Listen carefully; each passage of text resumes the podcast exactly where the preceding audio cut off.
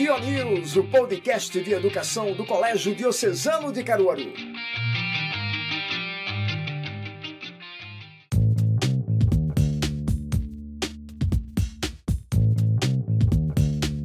Olha aí a gente chegando! Está começando o News, o seu podcast de educação do Colégio Diocesano de toda essa imensa região.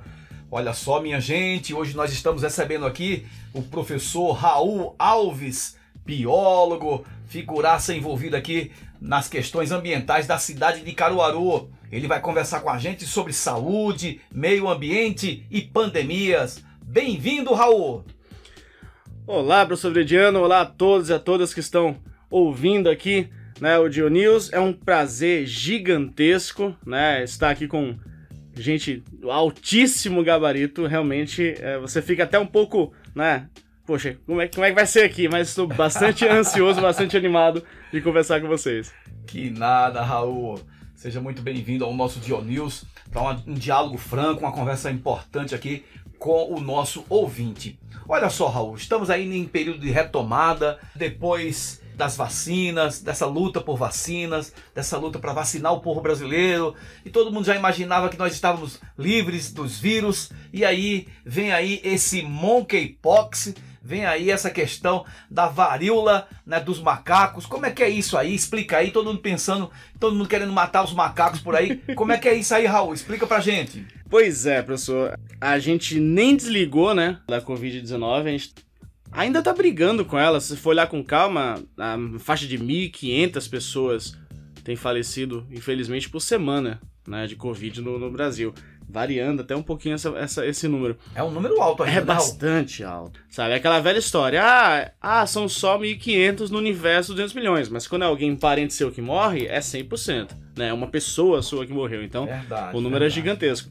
E aí vem essa, essa coisa da que tem uma discussão gigantesca sobre esse nome, né? Varíola dos macacos. Veio esse nome e o pessoal já começou a vincular com os macacos. E aí qualquer macaco passa na frente, o pessoal quer matar, matar paulado, é uma confusão danada. A Organização Mundial da Saúde já tá vendo aí a questão de mudar o nome, colocar o nome do vírus, né? O monkeypox, mas também não ajuda em muita coisa, porque acaba lembrando de certa forma, né? Pelo menos quem quem tem um mínimo conhecimento de inglês entende que é monkey, monkey é macaco. macaco. Então, assim, não mudou muita coisa. E depois que esse nome pegou, pra mudar, vai ser um Deus nos acuda. Então, chegou e chegou forte. Pra nossa sorte, se é que posso dizer que é sorte, né? Mas pra nossa sorte, ainda não é uma doença muito problemática. A gente tem sintomas bem razoáveis, bem tranquilos. Teve um óbito aqui no Brasil, mas era um paciente lá de Minas, um, um, um senhor que já estava com tratamento de câncer, já era alguém que já tinha bastante problema de saúde. Tinha uma né? comorbidade bem interessante. Já, já estava assim, né? já tava realmente, infelizmente, já era um paciente bastante, bastante perigoso. Mas é uma virose, é uma doença que começa a correr e começa a correr bem. Eu anotei uns dados aqui a gente pulou de 1.200 casos confirmados no Brasil, em 28 de julho, para 2.131 confirmados agora em 8 de agosto. O que é, 10, então, repete aí, Raul. Repete aí esse número aí. Em julho, 28 de julho, a gente tinha uma média, uma, uma mais ou menos 1.200 casos confirmados no Brasil. Em 8 de agosto, a gente já tem registrado 2.131 casos. Então, Olha assim, só. foi o quê? Coisa de 8, 10, 10, 12 dias, a gente quase que quase que dobrou o número de casos. A luz vermelha tá acesa. Pois é, porque assim, essa virose, ela, como disse, ela no primeiro momento ela parece bastante simples com relação aos sintomas. A gente sempre tem aquela, aquela visão né, da varíola, né, de ter aquelas pustos, aquelas, aqueles caroços cheios de pus, mas a gente tem visto aqui nos pacientes que a gente tem observado aqui no Brasil, que isso já não é mais tão frequente. A gente está tendo frequência, por exemplo, casos em que, ah, ao invés de caroços muito grandes, aqueles carocinhos que fosse, como se fosse espinha inflamada, sabe? Teve um paciente, um adolescente de São Paulo, que o único, único sinal que ele teve, que pareceu estranho e parece ser ligado a monkeypox, foi uma, um caroço que parece uma espinha no meio do queixo. Ah, pelo amor de Deus, é um adolescente, sabe? espinha vai aparecer o tempo todo. Então, Os sintomas estão bem brandos nesses casos aqui no Brasil. Tem criança quase sem, sem sintoma, então está se espalhando muito rápido. A dor de cabeça é se, num momento desse aqui, você tem uma mudança de comportamento do vírus. Agora, Raul, a gente sabe que essa sintomatologia que você fala aí leve, leve em relação àquela varíola humana que já foi erradicada. Sim, sim. Né? Já foi erradicada. E talvez aí, claro, a gente sabe, existe aí uma, uma ancestralidade, um imaginário muito negativo porque aquela varíola ela deixava o corpo humano terrível, Sim. não é? Inclusive, a gente tem aqui em Caruaru, né, um, uma, uma, tragédia aqui, o mestre Vitalino, seu laudo de morte, se eu não estou equivocado, era a varíola. varíola. E era um horror para todo mundo, uma pessoa com varíola aqui causava muita, muito transtorno, muito pânico, na é verdade, Raul? Sim, sim. Porque, convenhamos, né? Não é um caroço, é o corpo inteiro cheio de caroço. Caroço estourando, cheio de pus, tudo inflamado. Era horrível. Os casos que eram relatados, que foram relatados até então na África, que é onde origina a varíola, no fim das contas ali o monkeypox, né, em particular, a, a, dor de cabeça foi assim. E a gente pode até conversar sobre a sociologia da, da doença. Os registros mais fechados assim eram com pacientes que estavam cheios de caroços, cheios de pus. Então você relatou que, olha, é uma, uma característica de quem tem aquela doença. Ter esses caroços, ter muita febre, dor de cabeça, tudo mais. Só que a gente conhece como é que funciona a, a questão da, da, da saúde pública em países africanos. A né? origem, Raul, segundo a Organização Mundial de Saúde, a própria ONU, a origem está onde desse... A origem é africana. Né? Aí, aí que vem um problema. Como é muito negligenciado né? Quando chega na, na África, sempre aquela coisa: ah, a doença apareceu ali, o pessoal vai, fica de olho, monitora, mas infelizmente a gente sabe, não é ingênuo, tipo de, de tratamento, tipo de, de, de ação, infelizmente não é a mesma quando você sai dali, tá? Quando vai chegar na Europa, chega nos Estados Unidos, chega na, na América do Norte, no geral, chega na América do Sul, você começou a ver outras outros sintomas. Que aí, infelizmente, a gente não tem ainda uma informação muito transparente se isso é normal da doença ou se isso já é variação desse vírus. Se for normal da doença, confirma o que a gente está falando, que houve uma negligência muito grande lá atrás. Sabe aquela coisa, ah, tá aqui na África, deixa lá. Se não, já aponta que o vírus está modificando. E se o vírus está modificando com essa rapidez, existe, sabe, um sinal de alerta em cima de... Uma hora que isso mudar, por exemplo, para um vírus que pega no pelo ar, como foi o caso da Covid, a gente pode ter uma dor de cabeça. Por que uma dor de cabeça? Porque assim, uma pessoa que pega um monkeypox desse, que infelizmente começa a desenvolver essas pústulas, esses caroços de pus, é extremamente problemático. Né? É um paciente, ou se você pensar em economia, é um trabalhador que para de trabalhar. E para de trabalhar por 15 dias. E não é porque, sabe, porque ele tá com dor de cabeça, vai ficar na, na cama tomando de pirona. Mas é porque o corpo dele tá tomado de, de pus. Sabe? Tem caroços desses, que já tem, tem relatos que no céu da boca. Eu imagino. É uma situação complicada. Desconforto, né, Raul? Sim, sim. Agora, Raul, é, vamos falar sobre meio ambiente, Raul. O ser humano está exposto, além de, desse vírus, a outros também a gente tem que. A gente vai enfrentar uma grande era de luta contra esses vírus novamente. Como é que é isso, Raul? Como é que a, a gente está exposto a quais são os vírus, quais são os perigos e quais são os desafios que nós temos nesse sentido? O, acho que talvez o grande desafio, Veridiano, é tentar de alguma forma aliar um uso sustentável do meio ambiente. A ideia de uso sustentável é, tudo bem, eu vou ter que utilizar isso aqui, mas eu vou eh, usar o mínimo possível. Porque qual é o problema? O problema é que você tem avançado muito forte nas áreas silvestres, né? Na, nas matas, ter derrubado floresta, avançado em cima de áreas selvagens. E aí você tem um monte de vírus desses que estão por lá correndo, sabe, entre os animais silvestres, e entre eles eles estão ali, ó, há milhares de anos até. A gente não sabe o quanto o monkeypox da vida desse está correndo por ali, né? Não em macacos, mas em, em roedores silvestres, por exemplo. Quando passa pra gente, é, é uma dor de cabeça, porque é uma situação que você não sabe o que está acontecendo. Né? Um vírus que chega pra gente novo é um Deus nos acuda. Uma coisa nova no sistema imunológico que não está preparado. Sim. Você teve monkeypox? Teve. Você tem. O próprio HIV mesmo lá atrás a gente teve. Ebola a gente teve. Covid-19. Os outros, né? SARS-CoV também. Todos os outros vírus assim todos eles têm uma relação com contato humano-animal. E contato assim, manipulação, umas coisas simples que a gente via aqui há de 30, 40 anos atrás, sabe? É, é, doença de Chagas, febre amarela, malária. Todas elas, mesmo as que a gente conhece, são resultado desse contato maior ser humano né, com as áreas de floresta.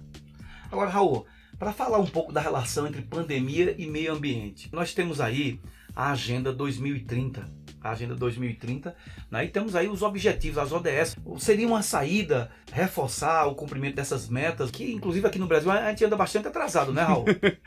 é bastante atrasado mesmo, assim. E, e nos últimos anos a gente, infelizmente, não andou, a gente pulou para trás é extremamente importante. A ideia dos, do, dos ODS, né, dos Objetivos do Desenvolvimento, do Desenvolvimento Sustentável, são cruciais. Tá? Eles não foram colocados ali, não é porque alguém achou bonitinho aqueles 17 ali e colocou. É porque eles precisam ser respeitados e observados, sendo bem populares. A coisa está ficando feia. Até 2050 a gente tem problemas seríssimos de aumento de temperatura, aumento de degelo. A coisa do degelo mesmo, tem áreas super congeladas lá no, na Sibéria e companhia lá, que você tem situações sim de vírus, bactérias que estão congelados há milênios lá. A hora que uma geleira dessa derrete libera um vírus desse que a gente nunca viu, olha a confusão, sabe? Então, é extremamente importante, seja nas empresas, seja no é, poder público, seja nas escolas, toda atividade que a gente precisa fazer precisa estar tá ligada nesses ODS. Agora, Raul, a gente sabe que então as pandemias estão por vir, tem mais pandemias por vir, a gente não pode duvidar disso para o público, o estudante, o pai, o público em geral que está nos ouvindo, o que é que é o dever de cada um nesse sentido? O que é que cada um tem que fazer? Ótima pergunta. O dever de cada um é, por um lado, tentar ser o mais sustentável possível. Sabe? Aquela coisinha assim, ah, não vou fazer porque fulano não faz. Não, faz. Faz e cobra fulano de fazer. Por outro lado, é cobrar dos agentes públicos, é cobrar de quem tem o um controle das políticas públicas ambientais que elas sejam feitas. Não adianta, por exemplo, um exemplo bem prático, não adianta a gente falar que o caso aqui do Ripojuca, todo mundo fala o Ripojuca isso, isso, aquilo. Tá tudo bem. Tem que fazer o quê? Isso, vamos fazer. É necessário cobrar de quem age, de quem atua, de quem é, prepara, elabora e de quem aplica políticas públicas de meio ambiente para que seja de fato colocado em prática. E do nosso lado, ver o que a gente consegue fazer também.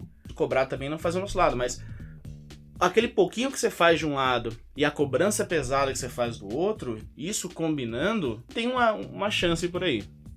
Agora, Raul, você sabe que quando apareceu a gripe espanhola, nós passamos praticamente até ter uma vacina, foi quase 20 anos que a gente levou até colocar em prática uma, a vacinação para tentar erradicar. Então foi um, foram muitos e muitos anos e milhões e milhões de pessoas mortas no mundo Sim. inteiro. Eu queria que você se posicionasse sobre isso. A vacinação, como é que é essa vacinação? É, a, a, tecnologia pode nos ajudar a ser mais eficazes? Como eu acho que foi, porque a Sim. gente conseguiu, até brevemente, conseguiu encontrar vacinas e, não foi uma, conseguiu várias. Sim. Então, como é que você vê essa, essa questão da vacinação, é, é, dessa conscientização das pessoas que precisam se vacinar, que precisam cumprir os protocolos de saúde, que é, é da natureza é, da vida saudável a gente executar esses, esses protocolos, Raul? Pois é, professor. É algo que precisa, assim, a gente desandou nos últimos anos essa coisa da vacinação, voltou a ter casos de sarampo, risco de volta de casos de poliomielite, é uma coisa absurda, assim, é, é, é contrassenso a coisa. É retrocesso. É retrocesso. Você tá voltando na década de 80, 70, menos que isso até. É um absurdo. Gente, tem que vacinar? Tem que vacinar. Acabou. A vacina, ela não traz nenhum tipo de prejuízo, não vai transformar você em nada, não vai fazer você é algo extremamente necessário, é saúde para você, para os seus filhos. A gente viu agora, quando você falou da tecnologia, uma vacina ou várias vacinas em um ano e pouco de. de... A gente estava no meio da, da, da, pandemia, no meio de 2020, desesperado assim, meu Deus vai, vai surgir uma, uma, vacinação daqui a 5, 10 anos. E aí no final do 2020 você já tinha gente ali sendo vacinada. Foi lindo isso. Falando com um biólogo, com um professor de biologia, sabe? Foi lindo um negócio desse. Então, assim, tecnologia a gente tem para vacinar, para produzir vacinas cada vez mais eficazes. E, do outro lado, a gente tem que vacinar, sabe? Esquece isso de estão falando que causa isso, isso, aquilo. A gente tem que vacinar, acabou. Vai no posto de saúde, vacina, vê o que precisa vacinar e vacina, pelo amor de Deus. Muito bem, olha, nós estamos num podcast de educação, Raul, né? Você sabe pois disso. É. E claro que num podcast de educação a gente não poderia perder essa oportunidade de dizer qual o papel da escola, porque a gente vê aí o negacionismo científico, né? Foi forte, infelizmente, foi, foi é. forte, muitas pessoas correndo da vacina, outros não querendo se vacinar de jeito nenhum, e muitos não, não, não se vacinaram até hoje. Sim. Como é que a escola, Raul, como é que você vê o, o papel da escola nesse processo de conscientização, nesse processo de garantir né, melhor saúde, melhor qualidade de vida para as pessoas no mundo inteiro. A escola, seja ela de que âmbito for, é um local de construção de conhecimento, tá? E como construção de conhecimento, é nosso dever, independente de que área de atuação for, de que conteúdo a gente esteja dando, ou a gente explicar e construir esse conhecimento, ou fazer a nossa parte e dar o nosso exemplo. A escola precisa estar envolvida nesse, nesse momento contra o negacionismo precisa, deve, é papel da educação, acabou.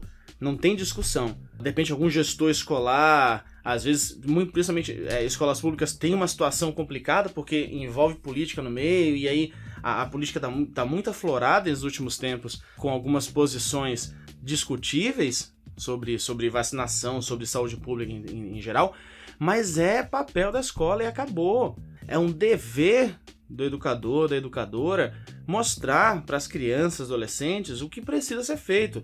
Olha, o que precisa ser feito é vacinar. Por quê? Porque a vacina serve para isso, vai te proteger disso e proteger sua família disso aqui. E vai proteger seus amigos, vai proteger os professores, vai proteger a sociedade como um todo. É dever, não é nem só papel, sabe? É uma obrigação da escola trabalhar com isso. A gente viu aqui todo o trabalho né, que o Colégio Diocesano teve com a parte de controle, com a parte de educação, com a parte de explicar, olha, a gente tem que usar máscara assim por causa disso, vai ter que separar aqui, vai ter que colocar tantos alunos online. É obrigação e, e tem que ser feito. E no nosso caso foi feito, e foi feito muito bem. Não, não, é, não é porque eu sou suspeito de falar, mas a verdade é essa. Mas é um dever da escola, qualquer escola, é um dever da escola mostrar, olha, o caminho é esse aqui. Existe negacionismo? Existe. Deixa ele quieto lá, mas aqui dentro você vai aprender o correto e o correto é isso aqui: é vacinar e confiar na ciência. Olha, você lembrou bem, Raul, né? O diocesano foi muito rigoroso com os protocolos né, de saúde durante esse, esse período de pandemia. E ainda estamos sob protocolo de saúde, estamos Sim. sob a evidência de, de, de protocolos de saúde ainda hoje. Isso significa seriedade, responsabilidade, Sim. que é o papel da escola, que é o nosso papel. Olha, minha gente, papo super agradável aqui com Raul Alves, grande biólogo, grande figura, grande ambientalista aqui na cidade de Caruaru. A gente agradece a você, Raul. Deixa sua mensagem final né, para que a gente melhore a saúde e a qualidade de vida da população como um todo. Obrigado, Vidiano. Obrigado a todos e a todas. Como mensagem final, eu acho que é isso que a gente falou agora. Confie na ciência, confie na educação, confie na escola que a gente está seguindo no caminho certo. O único caminho é esse, o caminho da educação, o caminho da ciência. Então vamos seguindo junto que vai dar certo. Olha aí, minha gente, recado dado. Professor Raul Alves, muito obrigado. Olha só, se você gostou desse podcast, compartilhe, divulgue. Toda semana nós estamos aqui com um episódio novo para você aprender com a gente, conversar com a gente. Até a próxima! Você ouviu o Dio News, o podcast de educação do Colégio Diocesano de Caruaru.